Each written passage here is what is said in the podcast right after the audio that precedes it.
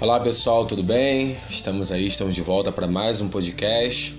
Hoje aula para o terceiro ano, Colégio Estadual Raimundo Correia. E vamos lá. Hoje iniciamos a aula 2, efeitos da poluição à saúde humana. Eu, eu coloquei alguns vídeos, é, na verdade, um filme muito bom da Erin Brockovich, né? muito bom. É, vou estar pedindo depois uma atividade sobre ele. E esse, esse, essa aula de hoje está ligada ainda a esse assunto que vale a pena assistir esse filme, tudo bem? Então, aula 2, efeito da poluição à saúde humana. Bom, ele vai estar falando nessa aula sobre é, como que o homem é afetado pela própria poluição que ele gera ao ambiente, seja é, através da emissão de de gases poluentes através de carro, de usina, é, de material radioativo, da própria água contaminada, tudo isso no final, como tudo é um ciclo, isso o homem ele afeta o ambiente, mas também ele é afetado pelo ambiente.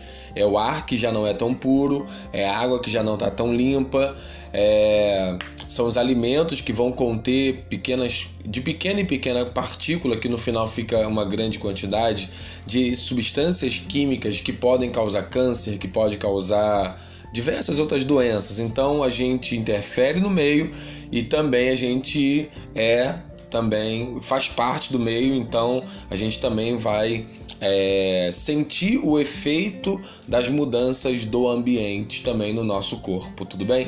Então ele começa aqui na página 10 falando sobre a contaminação ou poluição dos compartimentos ambientais, que esses compartimentos básicos são água, ar e solo.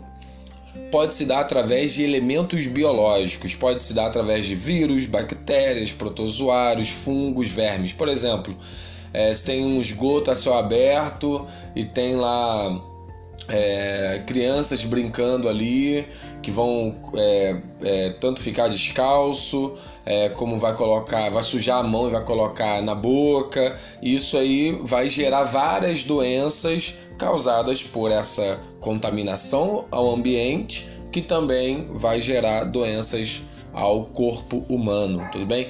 Então isso é uma contaminação por elementos biológicos, ou seja, vírus, bactéria, protozoário, fungos, vermes, qualquer coisa relacionada a um, a um ser vivo, né, que vai causar esse, essa doença. Mas também essa é, contaminação pode ser química ou radioativa. A gente teve um exemplo em 1987 em Goiânia é, em que uma cápsula de césio 137-137 foi achada num ferro velho na cidade de Goiânia e acabou assim contaminando muita gente e esse foi o maior acidente radioativo do Brasil e o maior do mundo ocorrido fora das usinas nucleares, beleza? Então isso é o segundo tipo de, de contaminação, a contaminação por radiação, por elementos radioativos.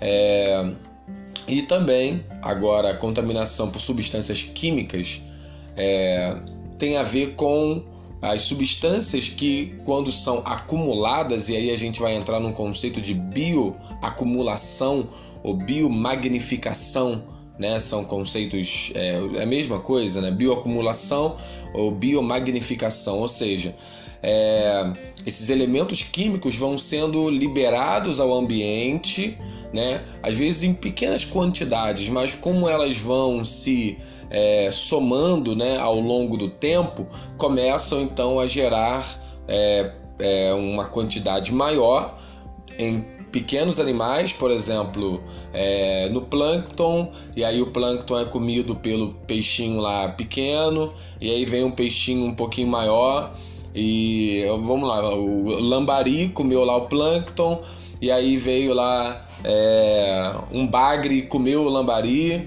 e depois veio um tubarão, né? Numa situação hipotética, é claro, falando peixe de água doce, mas comeu lá aquele peixe. Ou seja, ele vai se acumulando ao longo da cadeia alimentar.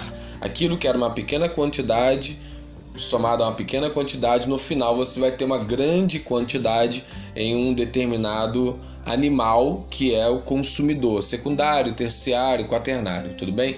Então essa bioacumulação ou biomagnificação, ela vai se acumulando ao longo da cadeia alimentar.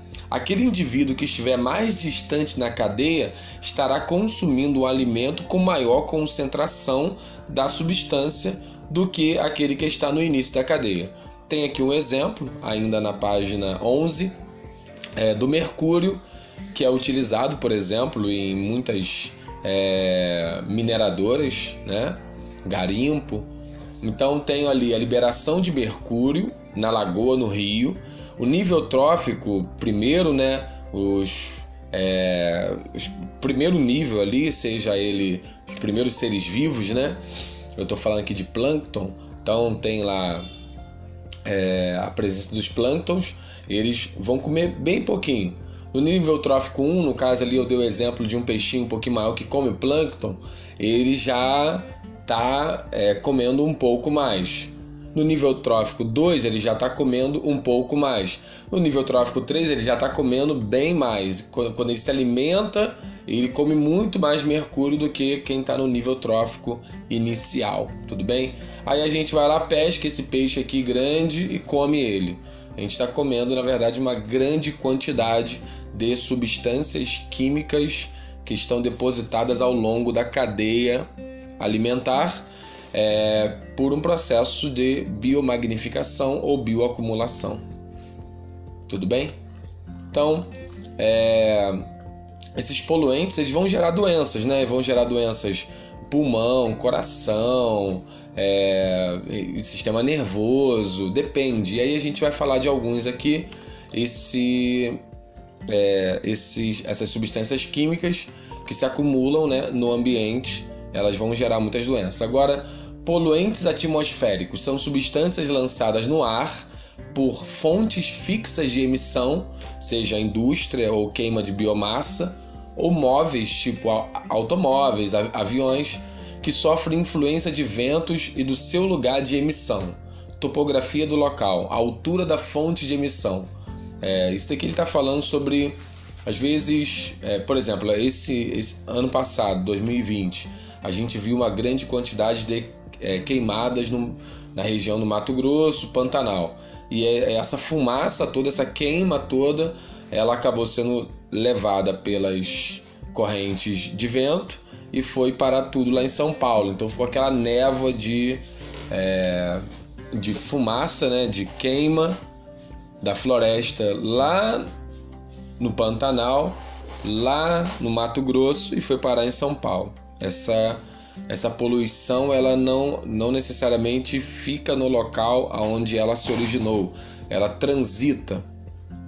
Então vamos lá. Nesse quadro aqui na página 12, ele vai falar sobre algo, o, poli, o poluente, a origem dele e os efeitos dele. Vou falar de alguns e depois cada um pode estar vendo bem. Vamos lá. Vou falar os que estão aqui, né? Monóxido de carbono ele vem da combustão de carvão, petróleo é, e seus derivados. Ele tem uma alta afinidade pela hemoglobina, que é, é a proteína responsável pela, pelo transporte de oxigênio e gás carbônico no sangue, tá bom?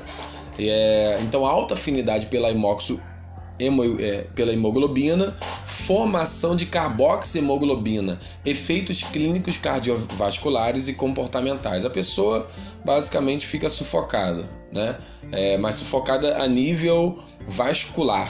Ela não consegue, a, a hemoglobina fica ocupada com monóxido de carbono, que no final a pessoa não consegue. É, é, transportar oxigênio pelas suas veias e artérias. Tudo bem? Material particulado é, são elementos de cimento, minas, combustão de carvão, óxido de enxofre. Então, assim, é, sintetizando, todas elas vão causar ou problemas do pulmão, problemas do coração, é, vias respiratórias de modo geral, tá bom? E aí, poluentes do solo é, é, lixo, é esgoto sanitário, é lançamento de agrotóxico, tudo isso vai causar doenças, é, tremores, hiper, é, hiperirritabilidade, né? É, comer comidas é, que estão que estão com compostos. Por isso que é importante a gente lavar bem os alimentos, a gente procurar ver aonde, da onde que a gente está comendo, onde, que, da onde que veio aquele alimento, né? E procurar higienizá-los bem. Tudo bem? É, não podemos esquecer ainda dos metais pesados como chumbo, mercúrio, cromo e cádmio. Esses metais podem levar desde quadros de distúrbios gastrointestinais, náuseas e vômitos, até anemias, distúrbios renais e neuromusculares. Então a coisa é muito séria. Lançar poluente no solo é coisa muito séria, porque a gente vai estar tá consumindo é, os alimentos. Poluente da água a presença de micro-organismos patógenos como vírus, bactérias e parasitas elevam o risco de infestação e de infecção dos indivíduos que se banham ou consomem essa água. Por isso, é, a gente precisa de um, de um replanejamento sanitário aqui no Brasil para termos acesso à água limpa e termos é, acesso a, é, a esgoto né, a esgoto e local aonde se possa ter uma higiene mínima, tudo bem? Então, como que a gente vai fazer aqui? Atividade 2, tu vai copiar no teu caderno as perguntas, enviar a foto aqui nessa postagem e eu vou estar tá aí te pontuando e a gente vai junto até o final. Qualquer dúvida, manda mensagem. Estou encerrando que já passou de 11 minutos. Um abraço, até mais.